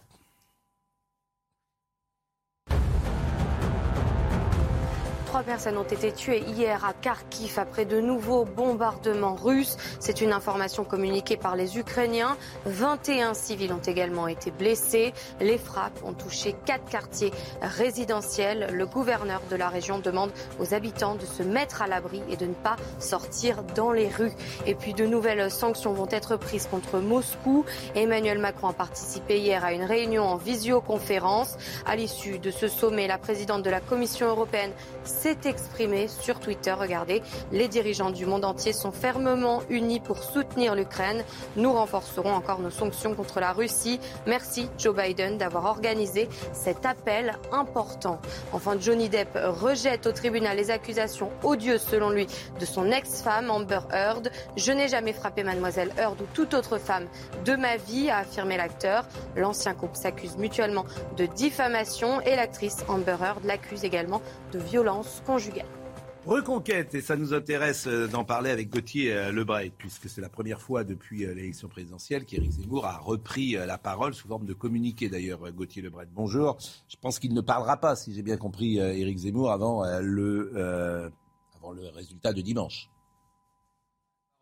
avant le second tour, mais ces lieutenants vont faire le service après-vente eh bien, de ce communiqué. Ça a commencé ce matin par une tribune euh, de Mario Maréchal, de Guillaume Pelletier et Nicolas Bay euh, dans le Figaro. Et puis il y a eu euh, Guillaume Pelletier sur RTL notamment aussi ce matin. Donc ils ont commencé à faire le service après-vente. Mais Eric Zemmour, lui, ne prendra effectivement pas la parole avant les résultats du second tour élections législatives, il réclame une grande coalition des droites et de tous les patriotes pour bâtir une majorité comprenant euh, son parti Reconquête, le RN, Debout la France, une partie des Républicains. Il évoque sa possible candidature aux, législatives et surtout, euh, il euh, voit l'arrivée à un poste de responsabilité de Marion Maréchal. Oui, euh, Marion Maréchal, elle n'avait pas adhéré à Reconquête, hein, malgré son engagement aux côtés euh, d'Éric Zemmour. Elle a donc adhéré hier et elle est devenue vice-présidente exécutive aux côtés euh, de Guillaume Pelletier et Nicolas Bay. Et il appelle à faire cette alliance eh bien, avec le RN, avec Debout la France de Dupont-Aignan et avec la partie des Républicains qui ne cèdent pas au macronisme. Ce sont ces mots pour faire face à deux blocs. le macronisme, avec un rapprochement vers Nicolas Sarkozy, et ce qu'il appelle, ce sont ces termes une nouvelle fois, le bloc islamo-gauchiste avec euh, Jean-Luc Mélenchon et Europe Écologie Les Verts. Mais il faut le dire, hein, pour le moment, la porte est close euh, par le Rassemblement national. Jordan Bardella l'avait dit sur ce plateau pour une simple raison. Le Rassemblement national est arrivé en tête dans 206 circonscriptions au premier tour. Donc le RN n'a pas besoin de reconquête pour avoir des députés. C'est l'inverse, c'est Reconquête qui a besoin du RN pour avoir des députés. Et évidemment, Éric Zemmour joue la survie politique de son parti aux législatives. On est dans la grande recomposition à droite. Est-ce que vous y croyez? Est-ce qu'elle est possible idéologiquement et... Mais écoutez, il y a, en ce moment en tout cas, et depuis le début de la campagne, pardon, il y a une différence fondamentale entre Marine Le Pen et Éric Zemmour. Éric Zemmour, c'est son droit, c'est son affaire. Il appelle à l'union des droites, à la coalition des droites, etc. Et Marine Le Pen lui rappelle que s'agissant d'élections présidentielles, c'est plutôt l'union des Français qu'il faut faire que l'union des droites. Bon, il n'empêche qu'ils appartiennent fondamentalement au même camp, même si l'un est plus radical que l'autre. Et comme nous avons une, situation, euh, une, configuration différente de ce qu'il y avait avant, il faut bien en tenir compte. C'est-à-dire que pour la première fois dans notre histoire récente, euh, ce n'est plus une élection à deux, un camp contre un autre camp, c'est une élection à trois ce qui n'est pas très compatible avec le scrutin majoritaire, mais pour avoir une chance d'avoir des députés et d'avoir des députés en, grand nombre, il est impératif que toutes les droites s'entendent, que toutes les gauches s'entendent et que tous les centres s'entendent. Et donc, euh, même si à l'heure actuelle, les points de vue et les positions de Zemmour et de Marine Le Pen semblent éloignés, euh, pour que Marine Le Pen, même si elle n'est pas élue présidente, ait une chance de voir son rassemblement représenté à l'Assemblée, il faut absolument qu'elle se rapproche de Zemmour et euh, vice-versa. De la même manière que les écologistes ont intérêt à se rapprocher de Mélenchon et vice-versa. On en parlera tout à l'heure de la position de Jean-Luc Mélenchon qui a pris la parole hier. Il y a trois, on voit se dessiner trois blocs. On a dit que la France s'était constituée autour de trois blocs. Effectivement, c'est ces trois blocs qui vont, qui vont chercher à se constituer en force politique. Pour le parti présidentiel, qui prennent une forme ou une autre. Je ne sais pas si ça sera une confédération ou une large coalition. En tout cas, il n'aura pas de difficulté, surtout dans la foulée de la réélection de son chef, il n'aura pas de difficulté à trouver un label commun qui permettra d'avoir un nombre important de députés. Le problème est là, de ce côté-là, est réglé. Pour le parti de Mélenchon, qui a déjà, je le rappelle, un groupe parlementaire qui a donc une force déjà d'implantation. Euh, il est, lui, député de Marseille, il y a des députés du Nord, etc. Ce parti va essayer effectivement de se rapprocher avec euh, les écologistes dans certains endroits, les socialistes dans d'autres, et il n'y a aucune difficulté à imaginer qu'il est lui-même un groupe parlementaire plus important que le groupe sortant, qui sera peut-être même beaucoup plus important, eu égard aux 22% qu'il a obtenus au premier tour restent ceux qui ont un véritable problème existentiel. C'est la droite. Car effectivement, la situation sortante de la droite, Marine Le Pen n'a pratiquement pas de députés. Elle n'a pas 12 députés, Marine Le Pen. Et Zemmour en a zéro. Donc, si vous voulez, la difficulté, c'est comment peuvent-ils faire surgir, même si elle fait 40% ou 42% au deuxième tour, ce que je pense, comment faire sortir de ça un groupe parlementaire. Et même ça, ce n'est pas évident, parce qu'il y aura des, euh, au deuxième tour, il y aura des, alliances qui diront faites bloc pour barrer la route à la candidature. Ça va, être très ça va barrer la route. Donc, eh, donc, je veux dire par là qu'elle sera obligée à un moment ou à un autre, et je pense Zemmour également, les forces de la droite que vous appelez certains extrême droite ou que l'on peut appeler droite autoritaire, si vous voulez, ou nationaliste, ils auront une nécessité à se retrouver, un sinon peu long, ils n'auront pas de députés. Oui, mais ils n'auront pas de députés. C'est un peu long. Euh, on va marquer une pause dans une seconde. Gilbert Collard est toujours avec nous. Euh, Gilbert Collard, est-ce que cette fois-ci, la liaison... Ah, il n'est pas avec nous, Gilbert Collard. Bon, ben, euh, Gilbert. Donc, du coup, là, effectivement, on ne peut plus l'entendre du tout. Bon, on, marque. Les hyènes de l'émission. Là, les hyènes, il est un peu. En plus, il est de là-bas, oui, oui. Euh, nous marquons une pause et nous revenons euh, pour euh, la dernière partie de cette émission très politique. Évidemment, ce matin, on écoutera Jean-Luc Mélenchon également, qui est très malin. Très malin, Jean-Luc Mélenchon, qui dit Élisez-moi comme Premier ministre. C'est très malin. Ça veut rien dire, mais ça veut dire. Que oui, mais ça veut rien dire. non, mais je veux dire, ça veut rien dire. C'est très En fait, le leader de la gauche. En fait, et on, voilà. Et, là où effectivement il est excellent, c'est qu'il prend l'initiative, une mm. initiative qui fait causer, il se met au centre du débat. Pourquoi pas Alors je ne sais pas si vous, c'est la gauche que vous aimez ou, pas, ou en tout cas avec laquelle vous pourriez. Désaccord avec la France insoumise. Oui, mais est-ce que toujours Mais en, désaccord, c'est-à-dire que vous n'imaginez pas Anne Hidalgo, par exemple, se rapprocher de. C'est incompatible. il peut y avoir des accords de désistement ou des accords électoraux. Le problème, c'est qu'il demande euh, aux autres d'adhérer à son programme. Oui, mais vous savez. Euh, il y, a, le précédent. à la mairie de Paris, par exemple, Anne Hidalgo, elle fonctionne avec euh, les écolos, elle fonctionne ah, avec les écolos, bien sûr. Oui, oui, Et pour l'instant, on va vers, pour on va vers deux, deux, deux blocs. On va vers un bloc autour de, de Mélenchon, donc qui va risque d'être important autour de la France insoumise, et puis une espèce de reconstitution de la gauche plurielle avec des, des gens d'Europe Écologie Les Verts, des socialistes et les communistes de Fabien Roussel pour essayer de maintenir leur position. Donc en fait, il y a deux choses. Et Mélenchon, il est dans une tradition politique un peu sectaire, et c'est vrai qu'il il a tendance à mettre la barre assez haut et à refuser l'aide des, différents courants qui pourraient euh, proposer de l'alliance. La pause et nous revenons à tout de suite. Il est euh, quasiment à 10h et ça va être Audrey Berthaud. Faut-il supprimer le ticket de caisse en papier À partir de janvier prochain, les commerces n'auront plus l'obligation de le fournir. Pour l'avoir, il faudra le réclamer à la caisse. Certaines enseignes proposent déjà des factures par email. Et puis ce féminicide dans le Val-de-Marne, hier, peu avant 19h euh, à Maison Alfort, l'ex-compagnon d'une femme de 45 ans l'a suivi jusque chez elle et l'a mortellement poignardé. L'homme s'est aussi grièvement blessé avec son propre couteau. Enfin, cet hommage vibrant des supporters de Liverpool à Cristiano Ronaldo après la mort de son nouveau-né. Malgré une rivalité des plus féroces du football anglais, les supporters ont effectué une minute d'applaudissement en l'honneur du joueur de Manchester United. Eh ben justement, euh, avant de reparler politique, je voulais vous parler de cette séquence qui est absolument incroyable. Liverpool est l'ennemi juré de Manchester. Et hier soir, le match était à Liverpool. Et vous savez que Cristiano Ronaldo joue à Manchester United qui porte le numéro 7.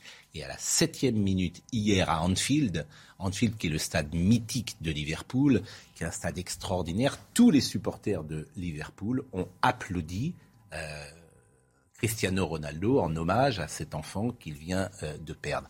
Et les Anglais dans les stades sont les meilleurs du monde les Anglais pour chanter, pour s'unir, pour pleurer, pour ils sont extraordinaires. Le fair play. Euh, oui, ça va au-delà. C'est euh, euh, c'est une sorte de communion qui se transmet de génération en génération où les enfants suivent leurs parents et, et, cette chaîne ne s'arrête jamais. Et ce qui se passe dans les stades anglais montre également ce qu'est l'Angleterre, ce grand pays qui a dominé le monde au, au 19e siècle, qui a fait le Brexit par ailleurs, mais euh, ça n'a pas de rapport avec ce qui s'est passé hier soir.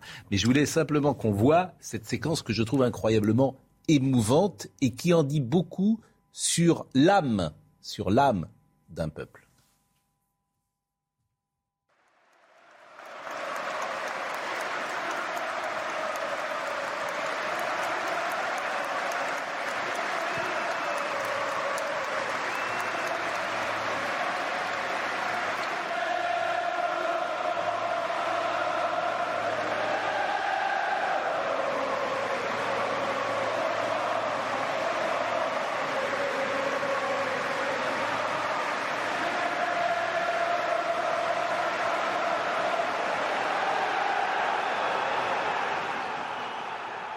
Et ils ont chanté euh, l'hymne de Liverpool, You All euh, Never Walk Alone. Vous ne marcherez euh, jamais seul.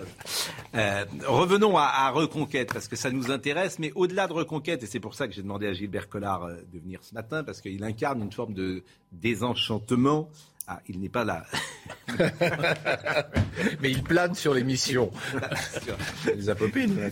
Il plane sur l'émission. Alors, voyons euh, ce qu'a dit, par exemple, Marion Maréchal. Après avoir soutenu Éric Zemmour à l'élection présidentielle, j'ai décidé d'adhérer au mouvement Reconquête et de m'y impliquer pleinement. J'ai donc il fait une intervention situationniste, euh, Gilbert Collard.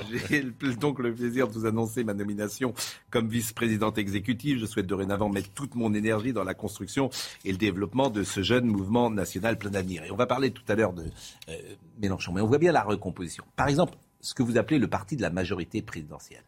Vous aurez euh, évidemment des gens de la République en marche. Vous aurez des gens du Modem, peut-être. Vous aurez des sarkozystes qui seront là, puisque Nicolas Sarkozy a appelé donc des députés sarkozytes. Transfert euh, du LR. Est-ce qu'il y aura d'autres LR Je n'en sais rien. Vous aurez exactement Édouard Philippe. On en est à cinq. On en est à cinq possibilités. Donc je ne sais pas ce que euh, va représenter cette espèce de, coalition. Je trouve que cette situation politique est extrêmement malsaine, puisque euh, si on est rationnel et raisonnable, entre guillemets, hein, je ne dis pas que les autres sont des, idiots, mais vous avez trois partis dont deux font peur à une, grande partie de l'électorat. Et donc il n'y a plus d'alternance euh, possible.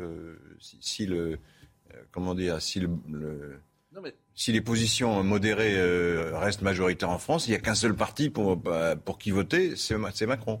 Et à l'intérieur de ce parti, il y aura des discussions, je suppose, ils ne sont pas tous d'accord, parce qu'il y en a qui viennent de la droite, d'autres de la gauche. mais ça sera arbitré par un seul homme.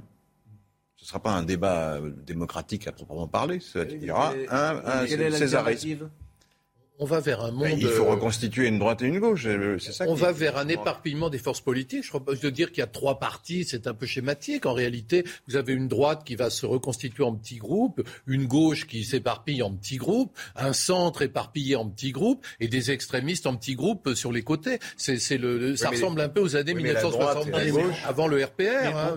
la droite et la gauche sont dominées par leurs extrêmes. Non, mais on, peut faire une autre. On peut faire une autre analyse. Euh, il y a effectivement, à l'heure actuelle, une séparation entre trois forces. Trois forces qui se sont dégagées à la suite du premier tour de l'élection présidentielle. Mais le rêve d'Emmanuel Macron, et peut-être va-t-il réussir à, l'accomplir, c'est de ressusciter la coalition du centre-gauche et du centre-droit de la quatrième République. C'est d'avoir un grand groupe central, c'est d'avoir le centre de, de l'omelette dont parlait euh, Alain Juppé, et de rejeter sur la droite et sur la gauche de blocs minoritaires, de forces minoritaires. Est-ce qu'il arrivera à ressusciter ce qu'on appelait la troisième force sous la quatrième République. C'est ça son idée. Je, voudrais dire une chose qui est importante, c'est que on, a, on, a, tendance à dire que la droite et la gauche s'extrémisent, se durcissent. Alors oui, c'est vrai, il y a l'influence populiste qui est très présente, mais si vous regardez le discours de Mélenchon lors de l'élection euh, présidentielle, il, était, il a mis beaucoup d'eau dans son vin par rapport à ce qu'il disait il y a encore euh, trois quatre ans. C'est-à-dire qu'il a changé, c'est plus les insoumis, c'est l'Union populaire, et il a fait beaucoup de discours à la Mitterrand en citant Lamartine et Victor Hugo avec des grands effets de manche, mais sans entrer dans le détail de programme. On va en parler dans une seconde. Moi, il m'a fait beaucoup penser à une sorte de François Mitterrand. On va en parler dans une seconde. De la même manière qu'on était plus habitué à la guerre, c'est ce que l'on constate avec l'Ukraine. De la même manière, on était plus habitué au jeu des partis. Et alors que l'on proclame partout la fin des partis politiques, ils sont en train de, en train de renaître d'une certaine manière. Mais le discours, je dis bien le discours, que tient Marine Le Pen, c'est en gros le discours du RPR d'il y a 20 ans. Ce n'est pas un discours aussi extrémiste qu'on le prétend.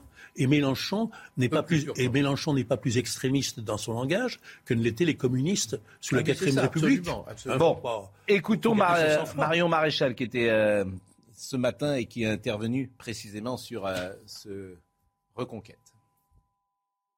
Mais j'ai pas dit que l'objectif de cette coalition est d'en être les leaders. L'objectif est d'en être à l'initiative, de lancer un appel et de faire prendre conscience à la fois au Rassemblement national, euh, à Debout la France, mais aussi à ces élus LR qui ne veulent pas des accords avec Emmanuel Macron, qu'aujourd'hui nous avons la possibilité, peut-être historique d'ailleurs, de pouvoir emporter, si nous sommes ensemble, une majorité au moins relative, si ce n'est absolue. Voilà, que c'est possible. Nous avons fait des projections, euh, alors évidemment à partir des résultats du premier tour, et on peut espérer dans ces conditions qu'il y ait à peu près 379 second tours euh, euh, avec euh, des candidats qui soient des candidats communs. Donc je crois que c'est une opportunité qu'on ne peut pas laisser passer, quel que soit le résultat dimanche, parce qu'il va s'agir soit d'avoir une majorité présidentielle autour de Marine Le Pen, qu'elle ne pourra pas obtenir seule, quoi qu'on en pense, parce que dans nos systèmes Elle aura besoin de vous. il faut des alliés et aussi par malheur Emmanuel Macron est élu, eh bien tout simplement pour imposer une cohabitation à Emmanuel Macron, parce qu'il faut avoir conscience que nous sommes le seul camp potentiellement qui partirait divisé. Bon, on voit bien en tout cas la difficulté de cette coalition euh, des droites et on le voit à travers euh, ce qui se passe. Oui, mais on, avait dit, deux tours. on avait prédit de toutes parts que, surtout en cas de défaite, il y aurait une telle querelle, une telle rivalité des égaux entre Marion Maréchal et Éric Zemmour que ça éclaterait et qu'elle repartirait. Là, elle donne une preuve de sens politique et de sagesse.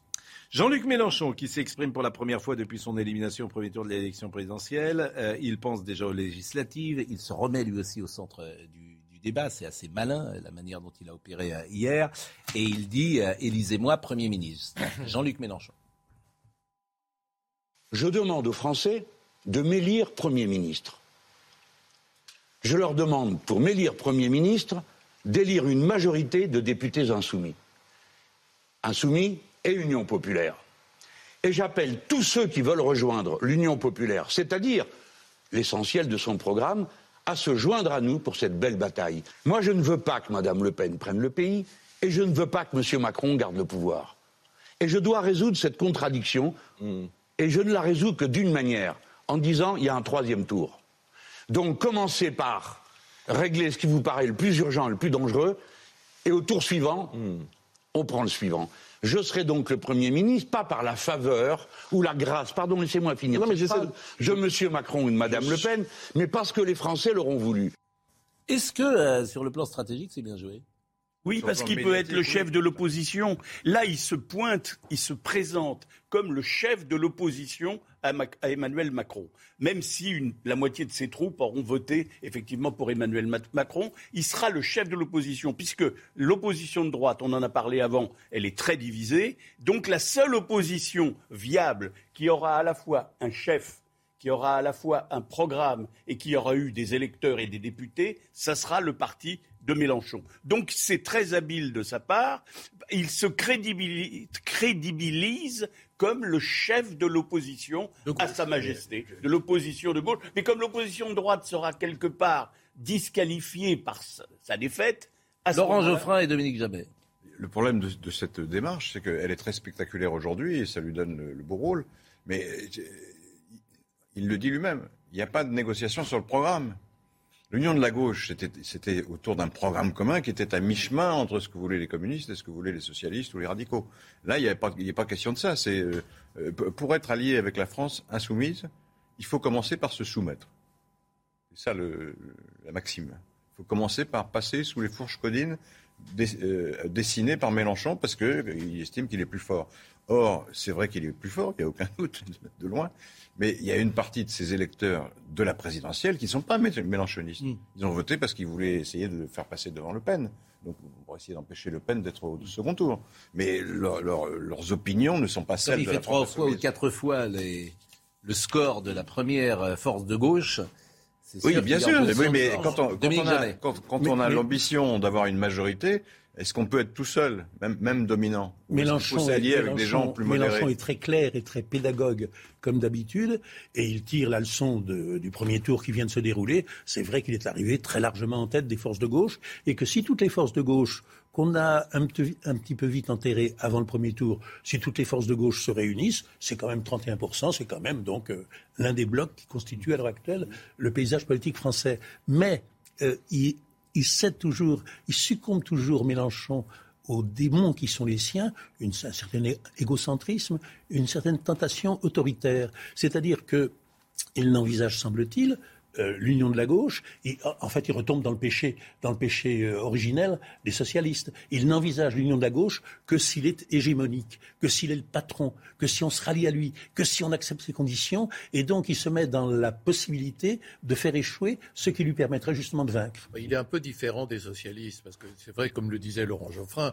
euh, le, programme commun de l'époque, c'était le fruit de, négociations infinies, alors que là, Mélenchon, il impose un programme, c'est mon programme, vous ralliez à moi, sinon à Dieu, avec une espèce d'attitude qui n'est pas sans évoquer celle que pourrait avoir Marine Le Pen face justement aux Zemmouriens et à tous les autres, qui est de dire la droite c'est fini, la gauche c'est fini. Maintenant il y a le camp euh, du peuple euh, incarné par Mélenchon, le camp euh, de je ne sais pas quoi ou du populisme incarné par Marine Le Pen, et, donc il est dans cette démarche-là, ce qui fait que là pour l'instant il a une attitude assez méprisante, notamment vis-à-vis des socialistes. Les socialistes sont allés vers lui pour lui proposer des alliances en vue de la législative et il a dit, euh, il, a rejeté cette alliance. Et même vis-à-vis des Verts, il est assez. Il a l'attitude de ces 22%. C'est un parti qui a de beaux restes, si vous voulez. Alors, on va voir comment il fait avec les communistes, avec le parti de Fabien Roussel. mais euh, ça peut être intéressant. Les 22%, c'est pas 22% de mélanchonistes. Non, je dis pas ça. moi, je pense, attendez, je, je pense qu'il y a un espace, il reste un espace politique qui n'est pas occupé ou mal occupé aujourd'hui. Il est le leader de la gauche. Laissez-moi terminer ma phrase. Entre Macron et Mélenchon. Je pense qu'entre Macron et Mélenchon, il y a un espace politique. c'est un espace de la gauche démocratique qu'on connaît tous. On voit, simplement, on voit, comme c'est pas, comme comme c'est les partis qui. On voit toujours ressurgir. J'ai pas terminé ma phrase, excusez-moi. Elle est longue. Oui, bah, elle est longue. Oui, j'ai parlé, j'ai parlé. Euh, terminé, terminé. Je vais, je parlais plus d'une minute. Excusez-moi, je suis désolé. Euh, donc je termine. Je pense que cet espace politique existe. Simplement, il, est représenté par des partis qui sont très faibles et, à mon avis, très mal dirigés. Mais, moi, là où je ne suis pas tout à fait d'accord avec vous, c'est que Mélenchon s'est modéré. C'est-à-dire, ne, ne prenez, c'est comme on disait, ne, ne, pas confondre Marine Le Pen et Jean-Marie Le Pen, ne pas confondre Mélenchon d'aujourd'hui et Mélenchon d'il y a cinq ans. C'est-à-dire que Mélenchon a mis de l'eau dans son vin. C'est pour ça qu'il a obtenu oui, apparemment, Mais on voit toujours ressurgir chez lui la tentation, le rêve du leader ah bah, et quand il dit Élisez-moi Premier ministre, c'est un côté dit, mégalo. Hein. Ce que dit Laurent Geoffrin, pour le coup, est intéressant intéressant. Euh, je ne suis pas sûr que vous ayez la bonne analyse. Ce que vous dites, c'est qu'il y a un espace. Bon. Oui, virtuel. Qu'est-ce que vous en savez? Bah, C'est-à-dire qu'on sort d'une campagne électorale. des gens qui ont voté Mélenchon et qui ne sont pas mélenchonistes, mais beaucoup. Qu'est-ce que, quand je dis qu'est-ce que vous en savez On sort d'une campagne où ces idées social-démocrates, elles ont été représentées un peu par Anne Hidalgo, et sans doute beaucoup aussi par Emmanuel Macron à sa manière. Un peu par Macron et un peu par Jadot aussi. Et, un peu par. Et Fabien Roussel. Moins. Bah, moins, moins disons. La question Donc cet espace, question laïque, Fabien Roussel était cet espace, oui, il est éclaté. Gauche là, voilà. C'est à reconstruire. Non, il est à reconstruire. Ben, il est alors voilà. Il est plus qu'à reconstruire. Il, il, lui manque plaisir, une ligne directrice, il lui manque un leader, une incarnation euh, très puissante. Et effectivement, ça fait beaucoup de choses. ça fait beaucoup de choses. Alors en revanche, le paradoxe, c'est là où il y a la marge de progression la plus forte. Oui, mais le paradoxe, c'est quand euh, sur le plan local, cet espace existe. Oui, mais c'est déconnecté maintenant. C'est ça qui est bizarre. Oui, mais euh, le maire de Nantes, le maire de Lille, la maire de Paris, la maire de Rennes. oui, les écologistes aussi ont des élus locaux. Sont des maires qui, effectivement, sont sur cet espace. Mm. Sont sur cet en, espace. En, en, exigeant que les investitures correspondent au score obtenu au premier tour de l'élection présidentielle, il ferme le jeu. Et il se conduit exactement de la, de la manière dont il reproche au Parti socialiste de s'être conduit pendant des décennies. Bon, euh, on va être à 10h15 euh, avec euh, une nouvelle fois Audrey Berthaud, mais je voulais qu'on écoute Jean-Luc Mélenchon, un, deuxième passage sur l'abstention et, sur son, sa, sa, remarque qu'il fait allez voter. Il y a des gens qui pensent qu'il faut s'abstenir. Moi, je leur dis, écoutez, euh, votez ce que vous voulez, mais ne vous abstenez pas. Restez acteur de votre histoire. La, comment dire, la morale de la responsabilité, si je peux parler comme ça, la philosophie de la responsabilité, et surtout la philosophie humaniste veut que l'on soit son propre constructeur. Donc, en toutes circonstances, participez à la vie de votre pays. Hmm. Et puis après, vous votez comme vous voulez. Moi, je vous ai dit... Vote, blanc, Un mot sur le vote blanc. Je pense qu'il pourriez... Ah, dans le futur, il faudrait le compter. Non, mais là... L'abstention. Euh... C'est bien ce qu'il dit là, je trouve c'est intéressant. Il ne commet pas l'erreur qu'il a commise en 2017. Il dit il oui, clairement si le contre, dire, il faut, contre, euh, contre Marine Le Pen. Oui. Non, mais il gère mieux effectivement sa post-campagne de 2022 qu'il n'avait géré euh, sa post-campagne de 2017. Il dit ne votez pas Le Pen et ne vous abstenez pas. Donc il n'y a qu'une seule solution, c'est de voter Macron dans ce cas-là. Si on, ne vote pas Le Pen et qu'on ne s'abstient pas... Voter blanc, il y a, il y a cette possibilité. il, englobe le, vote blanc il y, a, il y, a, une possibilité, je pense qu'il joue euh, sur une ambiguïté. Audrey Berthaud à 10h15.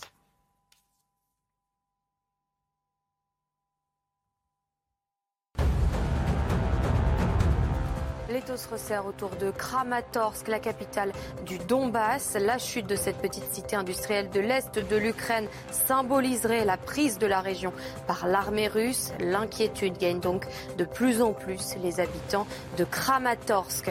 Et le Pérou envisage la castration chimique pour les violeurs d'enfants. Le président péruvien a indiqué que son gouvernement voulait imposer cette castration ainsi que d'autres mesures drastiques contre ces crimes. Il s'est dit indigné après le viol d'une petite fille de 3 ans qui a choqué tout le pays. Mais la mesure proposée par le chef de l'État doit encore être approuvée par le Parlement péruvien.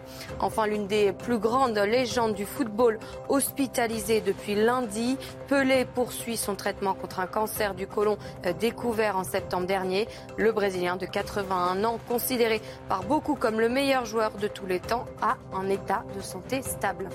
On a eu des petits soucis pour rejoindre Gilbert Collard. Euh, pour tout vous dire, euh, ça passe en régie et ça passe pas quand on est à, l'antenne. Donc je voulais vérifier est-ce que ça passe lorsque nous sommes à l'antenne, Gilbert Collard? Voilà, c'est quand même incroyable qu'on ait des problèmes de voix à l'approche d'une élection. Voilà, alors moi ce qui m'intéressait, et c'est pour ça que je vous ai demandé ce matin de venir, oui. c'est pas tant pour le débat de, de ce soir, c'est vous avez écrit un livre, et ce livre c'est Protestation.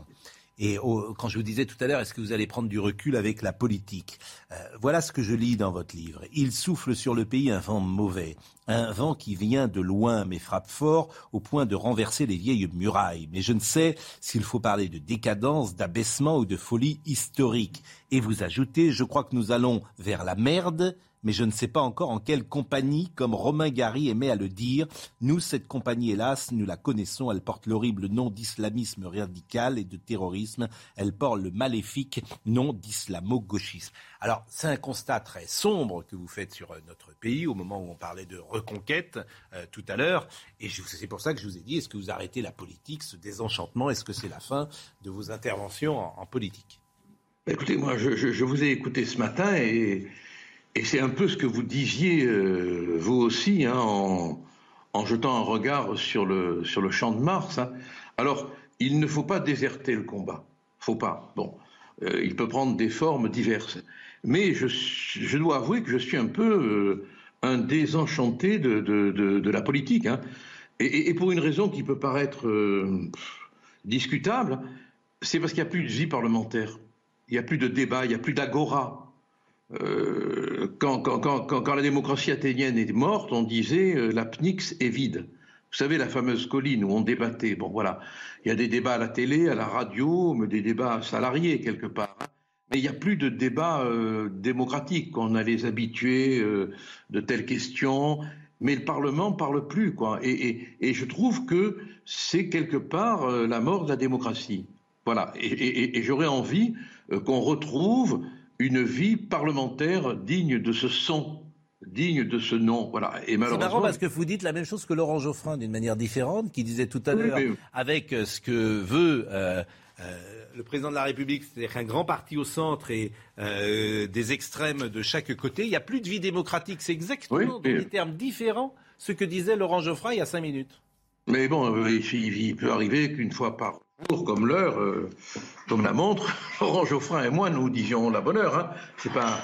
Mais, on, peut aussi être honnête dans. Euh, dans, on peut ne pas avoir les mêmes idées, euh, mais on peut, au fond de soi-même, avoir l'amour de, de la dialectique démocratique. Voilà, je crois que c'est c'est ça qui nous manque, la dialectique démocratique. On est enfermé maintenant dans, dans, des. Le forum, c'est la télé, quoi. Bon, et c'est quand même très réducteur. Il faut, il faut se l'accorder. Bon, il y a une, une discipline parlementaire. Voilà, Macron, s'il est réélu et s'il a une majorité euh, absolue, il fera ce qu'il voudra, passe sanitaire, passe vaccinal, mesures d'urgence, euh, euh, recours à des, cabinets privés, violence sur les manifestants, non-intervention au champ de Mars parce qu'il ne faut pas déranger le bruit des bobos le soir au fond des chambres, etc. Il, il, faut donc, si on veut mener le dernier combat, c'est pour qu'on ait une véritable vie parlementaire, des débats Malheureusement, euh, nous avons euh, du mal ce matin avec euh, cette liaison. je vais tenter une dernière question. Est-ce que, vous... Oh, dernière question Est-ce que vous pensez que Marine Le Pen peut l'emporter dimanche? Écoutez, je pense qu'elle peut l'emporter. Je pense qu'elle peut l'emporter parce qu'elle est, elle est portée cette fois-ci par une contestation insaisissable. Insaisissable. Je ne vois pas euh, analyser euh, l'électorat de maintenant, d'aujourd'hui, avec les abstentionnistes, les mécontents, les, les râleurs, les antimacronistes, les mélanchonistes qui ne savent pas où ils vont aller voter. tout peut arriver, tout peut arriver. Tout peut arriver, mais le temps de parole euh, sur Marine euh, Le Pen, il est euh, effectivement, l'a usé dans cette matinée. Donc je vous propose peut-être de, parler d'Emmanuel Macron et le sentiment que vous avez sur son élection possible de dimanche prochain, Gilbert Collard. Et ce sera ma dernière question faire barrage à Macron parce que Macron, c'est l'internationalisation du blé, du fric, des lobbies, des ententes il faut voter Marine Le Pen. Bon, bah, je Moi, je... que vous parliez de. Non, je suis obligé de vous couper parce que. oui, voilà, je voulais que vous parliez d'Emmanuel Macron. Moi, j'ai un problème vraiment, un problème de temps de parole extrêmement important. Je, vais vous parler d'Emmanuel. de l'autre, c'est considéré comme. Ah, mais non, mais non, on n'a pas le droit. Il faut, qu'on parle d'Emmanuel Macron. Je, ne vais parler que d'Emmanuel Macron, alors si vous voulez. Hein. Non, non, euh, mais pas. pas voilà. je, ne dirai pas un, mot de trois points. D'accord Je rappelle, je rappelle euh, simplement euh, votre bouquin qui est sorti. Euh, qui s'appelle Protestation, qui est sorti il y a quelques jours, Confession sur euh, l'état de la France. Vous m'avez pas répondu simplement si vous arrêtiez la politique ou pas. C'est ça que je ne sais pas. Euh, oui ou non? je, suis très tenté de l'arrêter. Très tenté de l'arrêter parce que j'ai un dégoût métaphysique de la politique. Mais en même temps, en même temps, je me dis que si je prends une décision, ça ne sera qu'après les législatives, parce que je veux absolument éviter que Macron ait une majorité disciplinaire s'il est élu, ce que je ne crois pas, parce qu'à mon avis, bip, bip, bip pourrait être élu euh, compte tenu des circonstances. Elle, elle, le mérite. vous attendez pour euh, donner votre réponse sur la fin de la politique. Merci Gilbert Deray. Ça n'a pas été très toujours facile ce matin, mais bon, c'est Gilbert Deray. Gilbert Collard, euh, évidemment, parce que Gilbert Deray, je vais vous en parler dans une seconde, puisqu'on ne parle plus de Covid, mais lui a pris la parole, euh, Gilbert Collard, d'un Gilbert à l'autre. Et je rappelle votre bouquin, Protestation. Pourquoi je vous parle de l'aide de Gilbert Deray, le célèbre professeur? C'est parce qu'il appelle les pays occidentaux, euh, dont la France, à s'inspirer de la politique chinoise en matière de lutte contre le Covid-19. Je sais, parfois, je tombe de ma chaise. Un tweet suscitant la polémique, puisqu'en Chine, et notamment dans la ville de Shanghai, des vidéos de personnes emprisonnées de force dans des centres de quarantaine choquent le monde. Et Gilbert de Rec, néphrologue, spécialiste euh, médical visant à prévenir, diagnostiquer et soigner les maladies de rein, hein, je rappelle, c'est pas un spécialiste du Covid. Bon, il avait publié un premier tweet dans lequel il appelait explicitement la France à s'inspirer de la Chine. La politique zéro Covid en Chine, c'est aussi lutter contre le Covid long, qui est déjà un problème majeur de santé publique dans les pays qui ont laissé l'épidémie se développer. Et euh, le tweet initial, c'était la politique du zéro Covid en Chine, c'est aussi lutter contre le Covid long qui est devenu un problème majeur de santé publique. Notre pays devrait s'inspirer du modèle chinois. C'est un enfermiste, ça a toujours été un enfermiste. Oui, mais là, quand même, je veux bien qu'on s'inspire du modèle chinois. Mais, mais c'est quand même. Vous n'êtes pas surpris? Non. Vous n'êtes pas surpris. Il a toujours été sur des, sur des choix extrêmes dans la parmi les, parmi les praticiens, parmi les, grands médecins, je l'ai toujours entendu tenir des propos allant dans un sens. Là, on, peut dire que la méthode chinoise est la méthode extrême. On voit d'ailleurs le résultat, on voit les pauvres gens qui, hurlent euh, de leurs fenêtres pour essayer d'attirer l'attention. Mais, mais, bon, il y a peut-être des gens qui trouvent que c'est ça la façon de traiter la maladie. Lorsqu'un habitant est testé positif, même asymptomatique, il est placé de force dans des centres d'isolement dont l'hygiène et le confort sont aléatoires quand même euh, en Chine.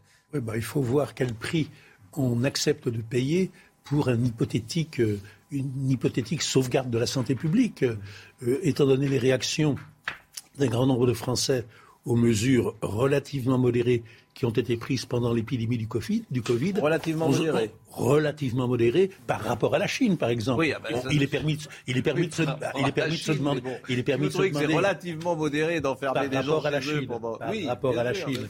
Donc il est permis de se demander comment les Français réagiraient à un traitement chinois. Bon, on sera complet sur euh, toute l'actualité, peut-être avant de revenir une dernière fois sur le débat de ce soir en vous donnant des infos sur l'Ukraine. Vous ne euh, voulez pas rappeler Gilbert Collard? Non, je, je soyez gentil euh, avec la technique. Un nouveau train de sanctions contre la Russie est à venir. L'Union européenne et les États-Unis sont parvenus à un large consensus sur la nécessité d'accentuer la pression sur euh, le Kremlin. Information confirmée par un tweet de la présidente de la Commission européenne, Ursula von der Leyen. Voilà ce qu'elle a écrit. Les dirigeants du monde entier sont fermement unis pour soutenir l'Ukraine. Nous renforcerons encore nos sanctions contre la Russie et intensifierons l'aide financière et sécuritaire à l'Ukraine. Merci Joe Biden d'avoir organisé cet appel euh, important. Il y a une chose très grave quand même dont on n'a pas parlé ce matin, et je le regrette, c'est quand même la nouvelle que, que des avions de dernière génération, des avions américains, vont arriver dans le champ de bataille. Or, c'était jusqu'à présent la ligne rouge. On disait attention, la non-belligérance, c'est pas de chars et pas d'avions de combat dans un premier temps, les Américains avaient renoncé à un projet qui consistait à échanger des avions avec des pays baltes ou d'autres pays, ou la Pologne, et, ils avaient renoncé. Là, il y a les avions, on les a vus, et ce sont des avions de dernière génération. C'est des MiG russes. Oui, mais ce sont des avions de dernière génération, ce n'est pas des avions euh, de la Deuxième Guerre mondiale. Hein. Oui. mais ce, ne, sont, pas, des avions américains, hmm. mais je, je, tique à à entendre les paroles de Ursula von der Leyen. Comme tout à l'heure, j'avais envie de réagir euh, lors du dernier ou de l'avant-dernier euh, bulletin d'information. Quand on dit que le monde entier ou que la moitié du monde euh, est solidaire contre la Russie avec l'Ukraine, c'est faux, tout simplement. Plus de la moitié du monde est plutôt solidaire de la Russie. Il faut jamais l'oublier. On a un point de vue obstinément occidental là-dessus. L'OTAN et les États-Unis sont plus ou moins à fond contre l'invasion de M. Poutine, mais l'Inde ou la Chine ou l'Afrique ne sont pas du tout au diapason. On termine, on termine avec le débat de ce soir. Il paraît logique de résister à l'agression de Poutine. On termine avec le débat de ce soir. Euh, c'est peut-être très, logique, mais il ne faut pas tomber dans le mensonge et dire le monde entier. la majorité des démocraties. On termine avec le débat de ce soir. On revient. La majorité des démocraties. Puisque ça va être l'événement de la journée. Ça va être l'événement de la journée. Euh, quel est le meilleur débat de l'histoire depuis 74 Laurent Geoffroy meilleur débat, euh, c'était euh, le deuxième Giscard Mitterrand était très 81 Ce sont les deux Giscard Mitterrand. Oui, sans doute, oui. Le meilleur? Il y a eu un, Mitterrand Chirac formidable. Le Mitterrand Chirac de 88 était, d'un haut niveau, me semble-t-il. Bon, quel est le plus mauvais débat, celui que vous avez trouvé le plus faible de tous ces débats? Ségolène Royal. Ségolène Royal Sarkozy, oui. Oui, oui, c'est vrai que c'est pas Quelle est la meilleure punchline? De. pas le monopole du cœur. pas le monopole du cœur. Ah, vous trouvez que c'est la meilleure ah, oui, punchline Monsieur Mitterrand, vous Ou tout simplement, euh, mais, oui, mais oui, monsieur le Premier ministre. Oui, ah, oui. Bon, oui, monsieur le Premier ministre. C'est simple. Quel est, vous avez tout à fait raison, monsieur le Premier oui, vous avez tout à, vous avez tout à fait raison, monsieur le Premier ministre. Bon. Euh, quel est le débat, à votre avis, qui a eu une influence? Qui a eu une influence? Qui a eu une influence? Une influence nette et mesurée, sur, c'est celui de Le Pen. Euh, de 2017. Le Pen, euh, Macron. il y a une influence. Les jeux étaient faits. Ouais, points d'un coup. Ouais, les jeux étaient faits. Mais c'est vrai. non, mais vous avez raison. Aucun débat n'a inversé le cours. Hein. C'est peut-être aussi le Giscard Mitterrand de 74. Vous n'avez pas oui, peut-être qu'il a joué un petit rôle. Ça faisait mal. Le 50-50. Donc c'est ce soir, toute la journée, toutes ces news va être évidemment à l'aune de ce débat et vous pourrez, c'est vrai, euh, écouter les éditorialistes euh, imaginez ce que sera euh, ce soir euh, ce débat qui commencera par. Ils, vont tenir, tenir l'horaire? Généralement non, il y a une demi-heure ou trois quarts d'heure de décalage. Mais en bon, fait, ça durera trois heures. C'est normal, c'est normal. Audrey Berthaud, il est 10h30. Non, à minuit. Ça commence à 9h en Mayenne, les habitants sont toujours sous le choc. Dans la nuit de samedi à dimanche, dans le quartier Saint-Nicolas, une trentaine de voitures ont été vandalisées et une dizaine brûlées. Cela fait suite à l'interpellation d'un jeune homme de 18 ans qui s'était pourtant passé dans le calme. Et le Conseil national du Parti socialiste a adopté hier soir une résolution proposant de discuter avec l'ensemble des forces de gauche, dont la France insoumise, pour trouver un accord aux législatives. Il s'agit pour le PS d'un tournant majeur dans sa stratégie. Enfin, au Vatican, une foule impressionnante sur la place Saint-Pierre. C'est la première audience générale du pape depuis le début de la pandémie, c'est-à-dire depuis plus de deux ans. Vous voyez sur ces images, des milliers de catholiques ont fait le déplacement pour rencontrer le pape quelques jours après Pâques. Intéressante information euh, du PS qui va négocier euh, avec euh, la France insoumise, Laurent Geoffrin. Euh, Henri Desmérindol était à la réalisation, Raphaël Lissac était au son, Dominique Raymond était à la vision. Merci à Marine Lançon, merci à Arthur euh, Muriot. Et puis ce soir, puisque nous aimons la politique, eh bien nous écouterons ce débat et nous commenterons euh, demain. Jean-Marc Morandini dans une seconde. Mom deserves the best, and there's no better place to shop for Mother's Day than Whole Foods Market. They're your destination for unbeatable savings, from premium gifts to show-stopping flowers and irresistible desserts. Start by saving 33% with Prime on all body care and candles. Then get a 15-stem bunch of tulips for just $9.99 each with Prime. Round out Mom's menu with festive rosé, irresistible berry chantilly cake, and more special treats. Come celebrate Mother's Day at Whole Foods Market.